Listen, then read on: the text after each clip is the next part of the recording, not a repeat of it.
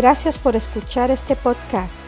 Para más información sobre la Iglesia Vida, visítanos en vidachurch.net y en nuestras redes sociales.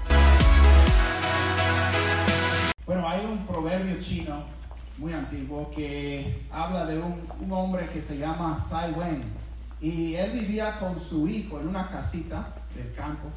Eh, se dedicaba a trabajar la tierra y tenía un caballo para la labranza y para cargar los productos de la cosecha. Era su bien más preciado este caballo. Y un día el caballo se escapó. Y el vecino se percató y, corrió a la puerta de este hombre y le dijo, tu caballo se escapó, ¿qué vas a hacer ahora para trabajar el campo sin él? ¿Qué mala suerte has tenido? Y el hombre lo miró y le dijo, ¿buena suerte o mala suerte? ¿Quién sabe? Pasó algún tiempo y el caballo volvió a su redil con 10 caballos salvajes con los que se había unido cuando se escapó. Y el vecino al observar esto llamó al hombre y le dijo, ahora sí podrás vender caballos y criarlos. ¡Qué buena suerte has tenido! Y Sai Wen solamente lo miró y le dijo, ¿buena suerte o mala suerte? ¿Quién sabe? Más adelante, el hijo de este hombre montaba uno de los caballos salvajes para domarlo y cayó al suelo partiéndose una pierna. Y otra vez el vecino fue a decirle, qué mala suerte. Y otra vez Sai Wen le contesta y le dice, mala suerte o buena suerte, quién sabe. Pasó un tiempo y en ese país estalló una guerra con el país vecino, de manera que el ejército iba por los campos reclutando a los jóvenes para llevarlos al campo de batalla. Al hijo del vecino se lo llevaron, pero al de Saiwen se le declaró no apto para, por estar imposibilitado. Y nuevamente el vecino corrió diciendo, se llevaron a mi hijo por estar sano y al tuyo lo rechazaron por su pierna rota. Qué buena suerte has tenido. Pero otra vez Saiwen solamente lo mira y le dice, buena suerte o mala suerte. ¿Quién sabe? ¿Cómo respondes tú cuando las cosas te van mal? O cuando a veces van de mal en peor. Eh, yo sé cómo respondo yo. Eh, y no es de la manera que, Dios quiere, ni realmente la manera que yo quisiera. Yo me frustro. Eh, si una situación, si, si es una situación que no parece tener ni salida ni solución, me desespero. Hasta, hasta a veces me deprimo, porque eh, llego a sentir que yo necesito o, o hasta merezco algo mejor que lo que estoy viviendo. ¿Qué, ¿Qué, hice yo para tener esto y que las cosas deben ser diferentes? ¿no? Me imagino que es algo que todos batallamos. Eh, como digo, Cervantes, pagan a veces justos por pecadores. Y muchas veces en esa situación nos toca ser los justos que tenemos que pagar por los pecados de otros. Pagar cosas que no hemos hecho. A veces hasta se da que sufrimos por estar buscando hacer lo correcto. O sea, porque hacemos el bien, terminamos sufriendo. Nos va mal porque buscamos hacer el bien. Y eso sí es frustrante, ¿no es cierto? Como que, ¿para qué entonces hacer el bien? Si así van a salir las cosas. Bueno, hoy vamos a conocer a un, a un personaje, a una persona clave en la historia de Dios. Y de él vamos a aprender un montón Uh, sobre las aflicciones injustas eh, en las que nos encontramos nosotros a menudo. Entonces vamos a abrir nuestra Biblia en Génesis capítulo 37, Génesis 37 y vamos a mirar el comienzo de la historia de José. Génesis 37 y uh, vamos a leer eh, parte del capítulo 37 y vamos a poner también los versículos en la pantalla para que puedan seguir. Empezamos ahí en el versículo 2 y dice, esta es la historia de Jacob, ahora dije José, Jacob es su papá, ahora ya, ya, ya se va a dar cuenta. Eh, esta es la historia de Jacob y su familia. Cuando José tenía 17 años, apacentaba el rebaño junto a sus hermanos. Versículo 3. Israel amaba a José más que a sus otros hijos, porque lo había tenido en su vejez. Por eso mandó que le confeccionaran una túnica especial de mangas largas. Viendo sus hermanos que su padre amaba más a José que a ellos, comenzaron a odiarlo y ni siquiera lo saludaban. Cierto día José tuvo un sueño y cuando se lo contó a sus hermanos, estos le tuvieron más odio todavía, pues les dijo, préstenme atención, que les voy a contar lo que he soñado. Resulta que estábamos todos nosotros en el campo atando gavillas. De pronto mi gavilla se levantó y quedó erguida, mientras que las de ustedes se juntaron alrededor de la mía y le hicieron reverencias. Sus hermanos replicaron, ¿de veras crees que vas a reinar sobre nosotros y que nos vas a someter? Ahora José, hijo de la vejez de su papá, era menor que todos estos hermanos, ¿no? Eh, y lo odiaron aún más por los sueños que él les contaba. Después José tuvo otro sueño y se lo contó a sus hermanos. Les dijo, tuve otro sueño en el que veía que el sol, la luna y once estrellas me hicieron, me hacían reverencias. Ahora, tiene once hermanos, un papá y una mamá. Y él dice, yo vi en este sueño que el sol, la luna y once estrellas me hacían reverencias.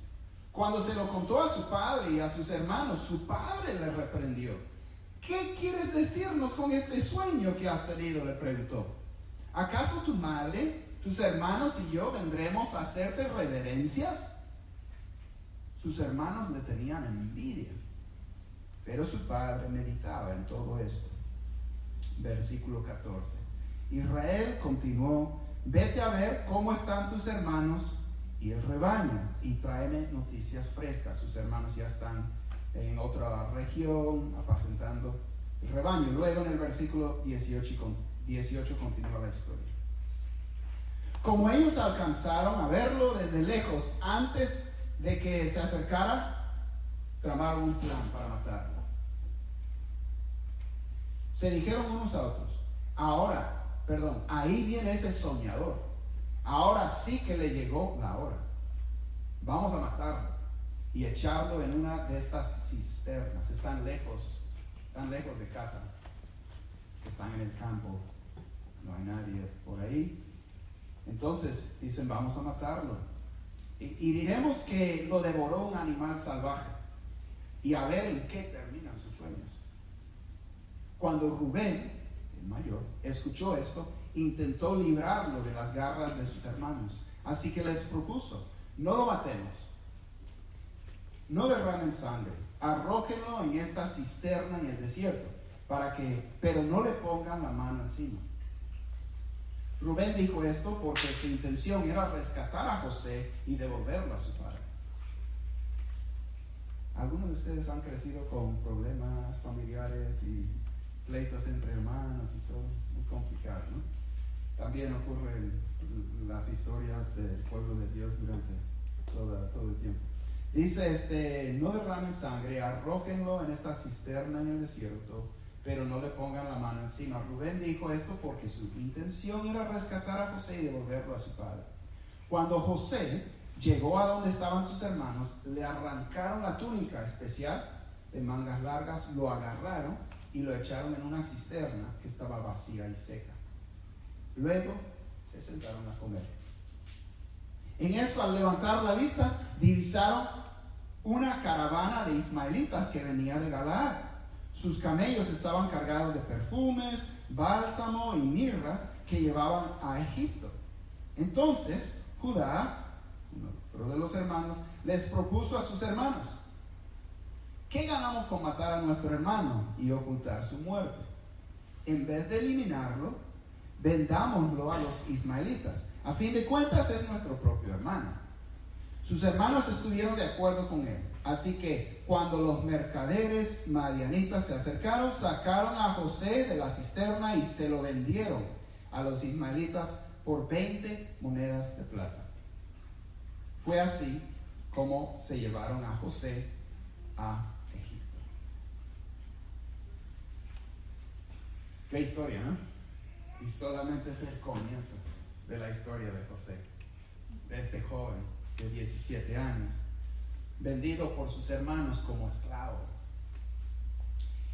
Pero para entender bien la, historia que va, que va a seguir a continuación, tenemos que recordar quién es esta familia, ¿verdad?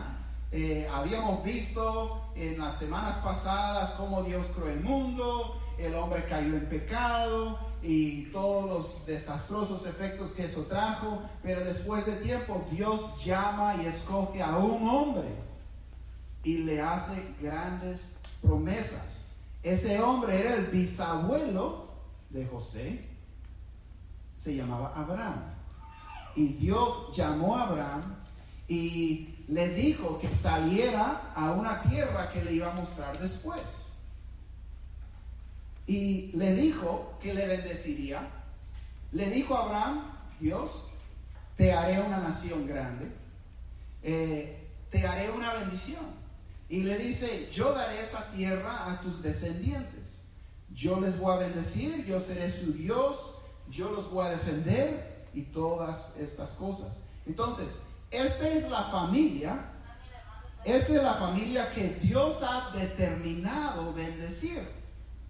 De hecho, Dios hizo un pacto sagrado con Abraham, prometiendo que él cumpliría todos sus planes y todas sus promesas para con esta familia, con sus descendientes. Ahora, el padre de estos hermanos, estos dos hermanos, doce hermanos, eh, es Jacob, que es el nieto de Abraham. O sea, Abraham tuvo Isaac, recuerdan lo difícil que era, imposible que tuvieran hijos después de muchos años, década y media, Dios les da un, hijo milagrosamente y le pusieron por nombre Isaac. Isaac tiene un hijo, eh, bueno, tuvo hijos, pero el hijo que Dios designó para seguir la descendencia de Abraham era Jacob. Jacob, el mismo padre de estos muchachos. ¿Ya? ya estamos ubicándonos. Este es el nieto y los bisnietos de Abraham, los que tienen la promesa. Ahora, Dios le cambió el nombre del papá Jacob y le puso el nombre Israel. Israel, que quiere decir el que lucha con Dios. Y ahí puede leer en Génesis la historia de por qué Dios le pone ese nombre. Pero lo seguro es que Dios va a bendecir a este hombre Jacob, a quien le ha dado el nombre Israel. Entonces, estamos hablando de la historia de los hijos de Israel.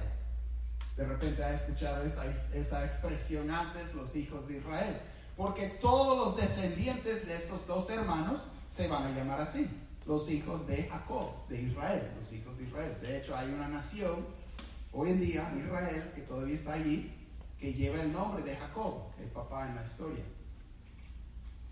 Ahora, eh, lo que tenemos que entender cuando leemos esta historia de, del nieto y los bisnietos de Abraham es que esta es una familia bendecida por Dios.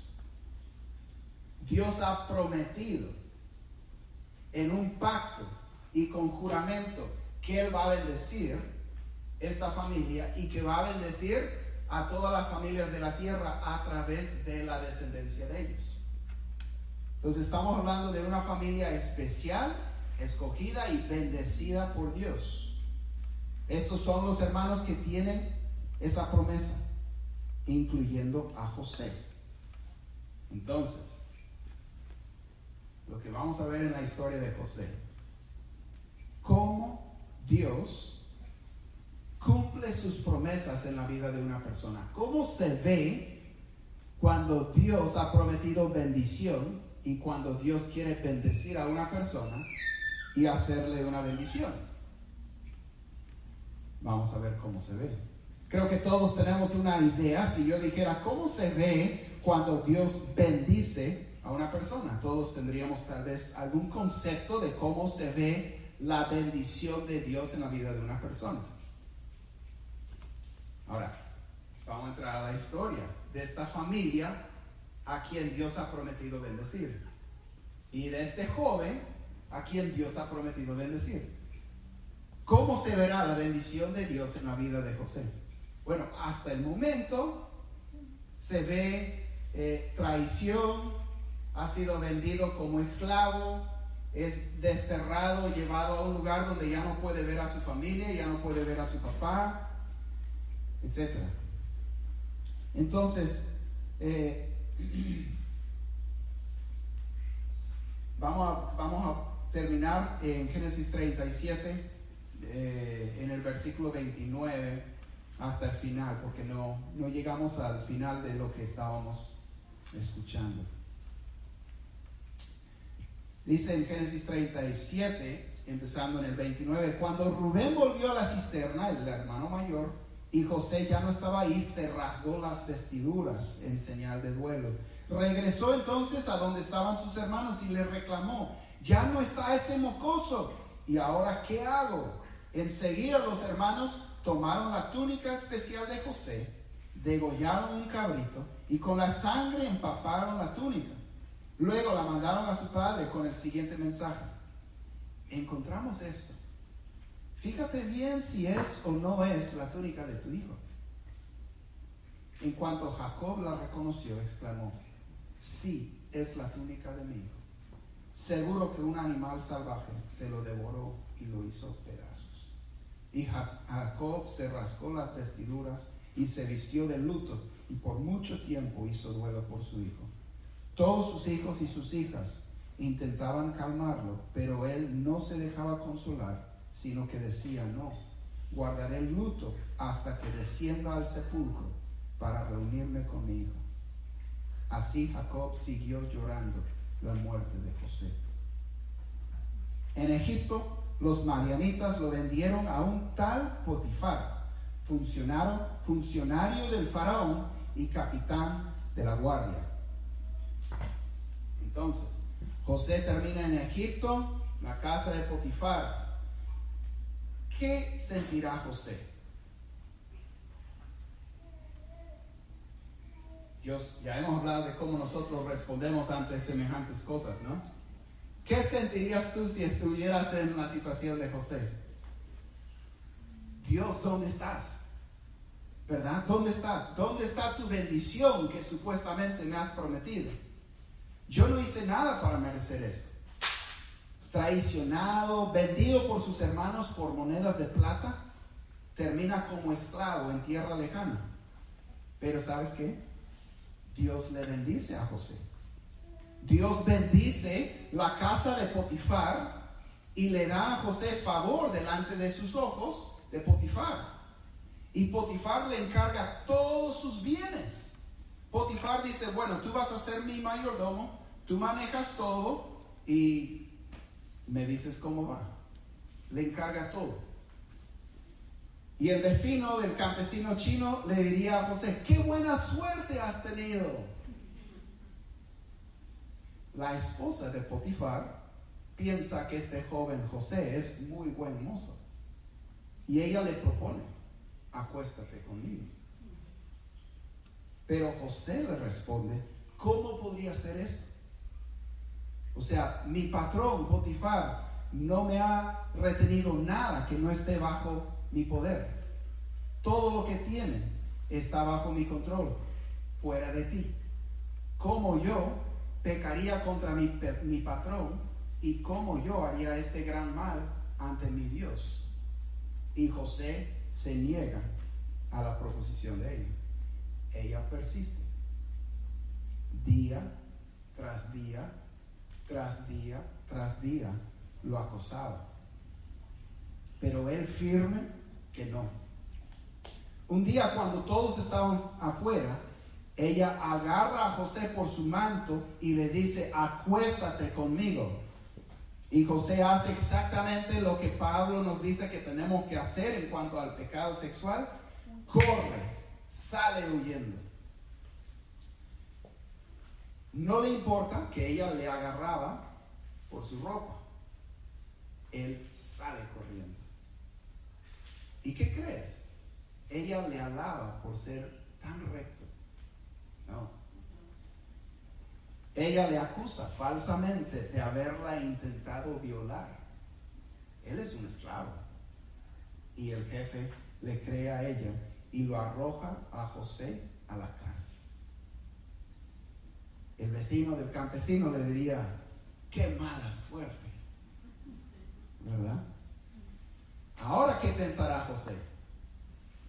Él estaba haciendo el bien, pensaba que veía la bendición de Dios que le volvía y ahora es. A veces le pasa cosas semejantes a usted. Parece que va a ir bien y ¡pum! Se va todo. Justo Dios me estaba devolviendo su bendición y ahora esto. Dios de Abraham, de Isaac, de Jacob, ¿dónde estás? Dios que nos has prometido bien y no mal, ¿dónde estás? He confiado en ti, te he obedecido, he hecho lo que me has pedido y mira qué recibo de recompensa. Aprisionado, acusado falsamente, abandonado a la prisión bajo ser, donde pasará el resto de los años de su juventud. Se estima que estará allí entre 10 a 13 años. Porque no sale hasta los 30 años José. Tenía 17 años cuando fue a la casa de Potifar. Pudriéndose en esa prisión. Y tú y yo pensamos que sufrimos injustamente y que lo tenemos muy difícil. Tal vez sí la verdad. Tal vez sí lo tenemos muy difícil. Y José también. Pero ¿cómo respondemos? ¿Cómo interpretamos lo que nos está ocurriendo? Qué mala suerte. Pero Saiwen respondería, ¿buena suerte o mala suerte? ¿Quién sabe?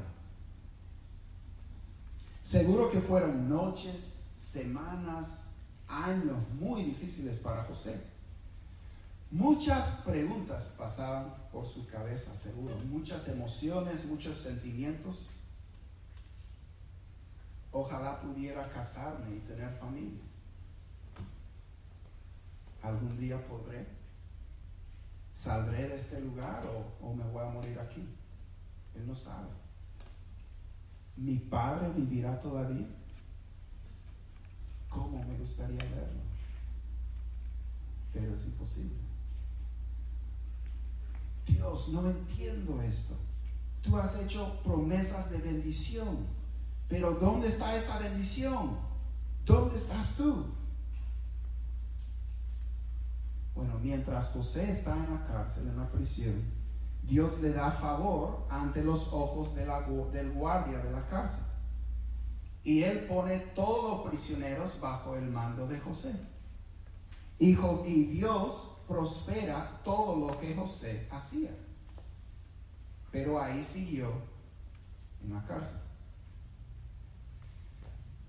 Tiempo después, el, copero y el panadero del rey de Egipto, el faraón, eh, llegan a ofender al rey y el rey los arroja a la, a la prisión. Y después de cierto tiempo, cada uno de ellos, el copero y el panadero, tienen sueños y quieren que alguien interprete sus sueños. Y Dios le revela a José el significado de lo que ellos soñaron. Y él se lo dice. Y el copero, cuando conforme al, sueño que había tenido, es exaltado nuevamente a su lugar en presencia del faraón, José le ha dicho, acuérdate de mí, el que te interpreté el sueño, el que te ayudé, llamo José, no te olvides. Cuando estés delante del rey, háblale de mí, háblale de mí. Esperanza. Pero el copero se olvidó de José. Dos años más pasa en la cárcel, olvidado. Dios, ¿dónde estás? ¿Qué estás queriendo hacer? No lo entiendo. Y luego el faraón, el mismo rey de Egipto, tiene un sueño. Y no hay quien lo pueda interpretar. Y el copero se acuerda de una persona en la cárcel que sabe interpretar sueños. Y le dice al faraón, faraón le llama a José, José le interpreta el sueño. Le dice, vienen siete años de abundancia y luego van a venir siete años de hambruna. Entonces el rey debe hacer esto para prepararse y le da una estrategia para preparar el, país para la hambruna que viene.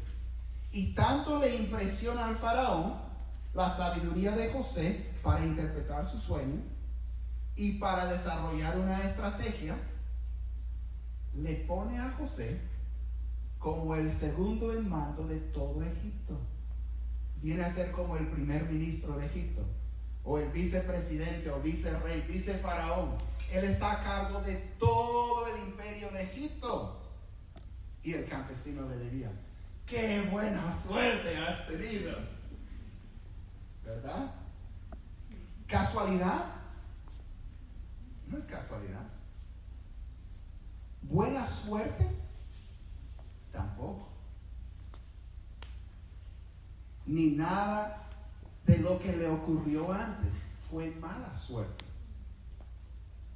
Todo era por diseño del Dios de Abraham, de Isaac y de Jacob, para cumplir las promesas que él había hecho a Abraham.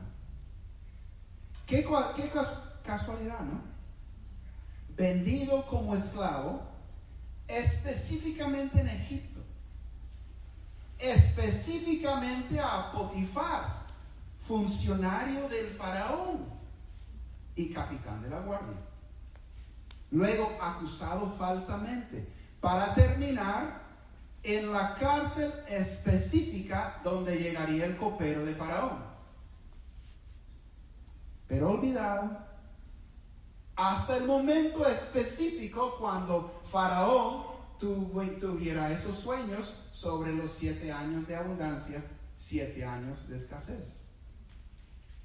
Para terminar siendo el segundo en poder en todo Egipto y en todo el mundo. Porque Egipto era el poder en esos tiempos. ¿Casualidad? ¿Buena suerte? Perdón, mala suerte tampoco. Todo fue por diseño de Dios. Y entonces vuelvo a las preguntas. ¿Cómo respondes cuando las cosas te van mal? O de mal en peor. O cuando pagas por los pecados de otros. O sufres por hacer el bien. Pues todas estas cosas son las que le ocurrieron a José. Y él tenía todas las preguntas y emociones que nosotros tenemos. Si queremos adquirir una perspectiva divina en estas situaciones, no debemos ir con Sai Wen. Si bien él sabía interpretar las cosas un poco mejor que su vecino, él nunca sabía si algo era bueno o malo. A cambio, nosotros sí. Y José también los que somos del pueblo de Dios, sí sabemos si algo es bueno o malo. La verdad es, cuando José es vendido como esclavo, él puede responder, esto es bueno. ¿Qué? Esto es bueno. Dios está cumpliendo sus propósitos en mi vida y para su pueblo. Cuando José es exaltado en la casa de Potifar, él puede decir, esto es bueno Dios está cumpliendo sus propósitos.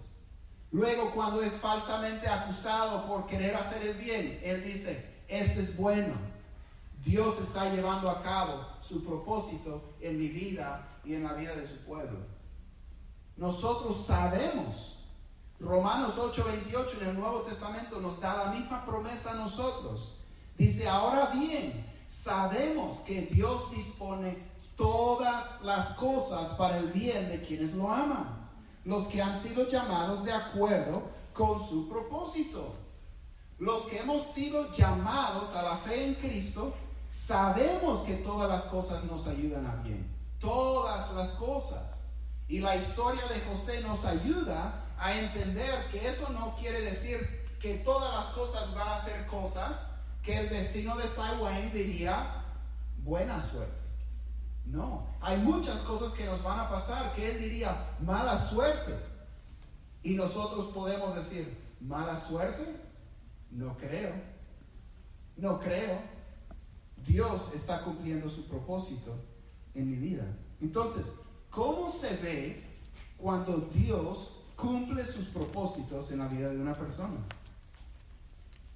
Cuando Dios quiere traer bendición a la vida de una persona y hacerle una bendición. Bueno, desde muy temprano en la historia de la redención, Dios hace muy claro a través de la vida de José que Él usa el sufrimiento para traer salvación. Que Dios usa hasta los pecados de los demás para traer bendición. Es un patrón que vemos repetidamente en la palabra de Dios. Ahora, ¿recuerda a los hermanos de José? ¿Se acuerdan de los once hermanos de José? Eran los diez mayormente. Pero bueno, este, estos hermanos homicidas traidora, traidores, mentirosos, los que vendieron a su hermano como esclavo y mintieron a su padre durante 20 años de que su hijo estaba muerto. ¿Qué va a hacer Dios con ellos? Bueno, los siete años de abundancia llegan y José ejecuta su estrategia para preparar al pueblo para la escasez y luego llegan los siete años de hambruna. Y esos siete años de hambruna afectan todo el mundo, no solamente en Egipto.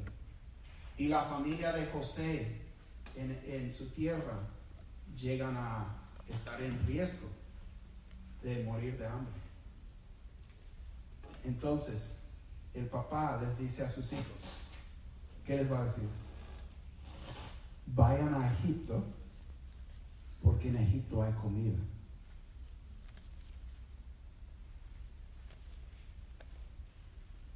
porque se van a morir. No hay comida. Toda la familia escogida por Dios para ser bendecida y para ser canal de bendición a todas las naciones, va a morir. Pero Dios no les va a dejar morir. Dios va a cumplir su plan para bendecir a la familia, incluyendo a los hermanos homicidas, y traidores y mentirosos y malvados, Él los va a rescatar. Los hermanos llegan y para abreviar la historia, eh, después de tiempo, eh, José revela su identidad a sus hermanos porque ellos no le reconocen, porque está vestido como Egipto, egipcio y han pasado muchos años, pero él los reconoce. Y en Génesis 45, 5 él les dice a sus hermanos, ellos están que sus rodillas están este, sonando porque están temblando tan fuerte, porque ellos saben lo que le hicieron a José. Él dice, pero ahora, por favor, no se aflijan más, ni más, perdón, no se aflijan más, ni se reprochen el haberme vendido, pues en realidad fue Dios quien me mandó delante de ustedes para salvar vidas. Todo fue el diseño de Dios. Todo fue el propósito de Dios para salvar a todos ustedes, sus esposas y sus hijos. Dios lo hizo. Claro, ellos lo hicieron y tienen su culpa. Pero José dice, no se castiguen más, no se aflijan más. Dios está cumpliendo su propósito para todos nosotros. Después llega Jacob, José sí ve a su papá otra vez, muy bonito. Pero después de años muere Jacob y en Génesis 50 eh, leemos lo siguiente, porque los hermanos dicen, ahora sí que nos va a matar, porque ahora nuestro papá ha muerto. No nos quiso hacer daño mientras vivía nuestro papá, pero ahora que papá ha muerto, hay de nosotros. Porque José sigue con todo su poder en Egipto. Él les dice a sus hermanos, no tengan miedo, les contestó José. ¿Puedo acaso tomar el lugar de Dios?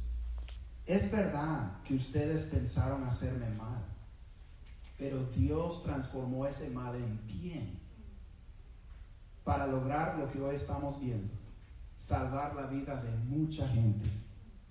Así que no tengan miedo, yo cuidaré de ustedes y de sus hijos. Y así, con el corazón en la mano, José los reconfortó. ¿Mala suerte? ¿Buena suerte? No. Todo fue el propósito de Dios. Entonces, ¿qué tal en nuestras vidas? Cuando las cosas nos van mal. Descansamos en Romanos 8:28 que Dios está disponiendo todas las cosas para nuestro bien, aunque parezcan cosas malas. Dios está obrando de maneras que nosotros no entendemos para nuestro bien y para la gloria de su nombre. Pero no podemos dejar la historia de José sin resaltar un pasaje que se destaca bastante. De hecho, en, su sermón, La venta de José y el Hijo de Dios, John Piper dice que son los versículos más importantes en toda la historia de José. Y no tiene que ver con José, interesantemente. En Génesis 49, 8 a 10, Jacob está, eh, vamos a quitar los momentitos de la pantalla para no distraer, perdón. Este, Jacob está eh, por morir, está sobre su lecho, sus hijos están reunidos alrededor de él y él les está dando eh, su bendición y es una bendición profética acerca de cada uno de sus hijos. Y es interesante porque José sí ha sido muy destacado, ha sido, en toda la historia ha sido muy inocente, él ha buscado hacer el bien él ha confiado en, Dios. Él, él, sobresale entre los personajes de la Biblia. Sabemos que fue pecador, pero sobre todo como se cuenta la historia, como que no se ve defecto. O sea, él siempre fiel al Señor. Y él recibe doble porción. Pero interesantemente, no es José el que recibe esta bendición profética de parte de su papá. Génesis 49, 8 a 10. Dice así, ahora sí lo podemos poner. Dice, tú, Judá, serás alabado por tus hermanos, dominarás a tus enemigos y tus propios hermanos se inclinarán ante ti. No a José, sino a Judá. Qué curioso. Mi hijo Judá es como un cachorro de león que se ha nutrido de la presa. Se tiende al acecho como león, como leona que nadie se atreve a molestar. El cetro, lo que el rey tiene, el cetro no se apartará de Judá, ni de entre sus pies el bastón del mando. Cuando habla de entre sus pies está hablando de la descendencia hasta que llegue el verdadero rey, quien merece la obediencia de los pueblos. No la obediencia del pueblo, de los pueblos. O sea, José prefigura a una persona que viene en el futuro, que no va a ser, no va a ser descendiente de él, pero que va a descender de Judá, quien es como un león quien tiene el cetro para siempre hasta que venga el verdadero rey. Ahora, ¿quiénes descendieron de Judá? David y todos sus hijos, incluyendo el Señor Jesucristo, hijo de David, hijo de Abraham, Jesucristo. Él es el león de la tribu de Judá. Él es el que eh, va a reinar sobre sus hermanos. Y no solamente sobre sus hermanos, sino sobre todas las naciones. Yo dije que José prefigura a Jesús. No sé si observó algunos detalles de la vida de José. Estamos en la serie Vislumbres de Cristo. Cuando miramos José es increíble cuán, cuánto prefigura a Jesús, que va a ser descendiente de Judá.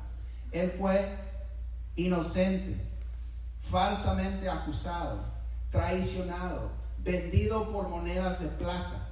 A través de su sufrimiento, Él se sometió a la voluntad de Dios para después poder bendecir a los que le han maltratado. Jesús oró desde la cruz, Padre, perdónalos porque no saben lo, no saben lo que hacen. Él perdona a los que le están matando. Y Él sabe que aunque son manos de pecadores que le están haciendo este mal, Jesús sabe que a través de este mal Dios lo va a convertir en bien para bendecir a esos mismos malhechores. Dios lo exalta por su obediencia y ahora Jesús reina y puede bendecir a cualquiera que lo reconoce como rey. José, una gran vislumbre de Jesucristo, que es el león de Judá que vendrá, quien merece que todas las naciones le obedezcan. Vamos a orar. Señor, te damos gracias y pedimos, Señor, que, que nos ayudes a recordar la historia de José y el ejemplo de Jesús, que todavía mayor en cuanto a la sumisión a tu voluntad. Señor, ayúdanos a recordar que cuando las cosas parecen malas, puede ser ser vendido como esclavo por hermanos o falsamente acusado, echado a la prisión, o puede ser, Señor, ser escupido, golpeado, falsamente acusado y clavado en una cruz. Que entendamos, Señor, que esto no es suerte, esto no es eh, casualidad, esto es diseño tuyo para bendecir nuestra vida y para bendecir a otros a través de ella. Señor, ayúdanos a recordar que tú dispones todas las cosas para el bien de los que te aman, de los que han sido llamados conforme a tu propósito, nosotros que hemos puesto nuestra fe en el Señor Jesucristo. Señor, ayúdanos en esos momentos a decir, mala suerte no es esto no es malo, esto es bueno, porque Dios está llevando a cabo su propósito para bendecirme a mí para bendecir a su pueblo. Gracias, Señor, por el ejemplo de José y gracias por la persona que él prefigura, el león de Judá, el rey venidero. En el nombre de él te lo pedimos. Amén.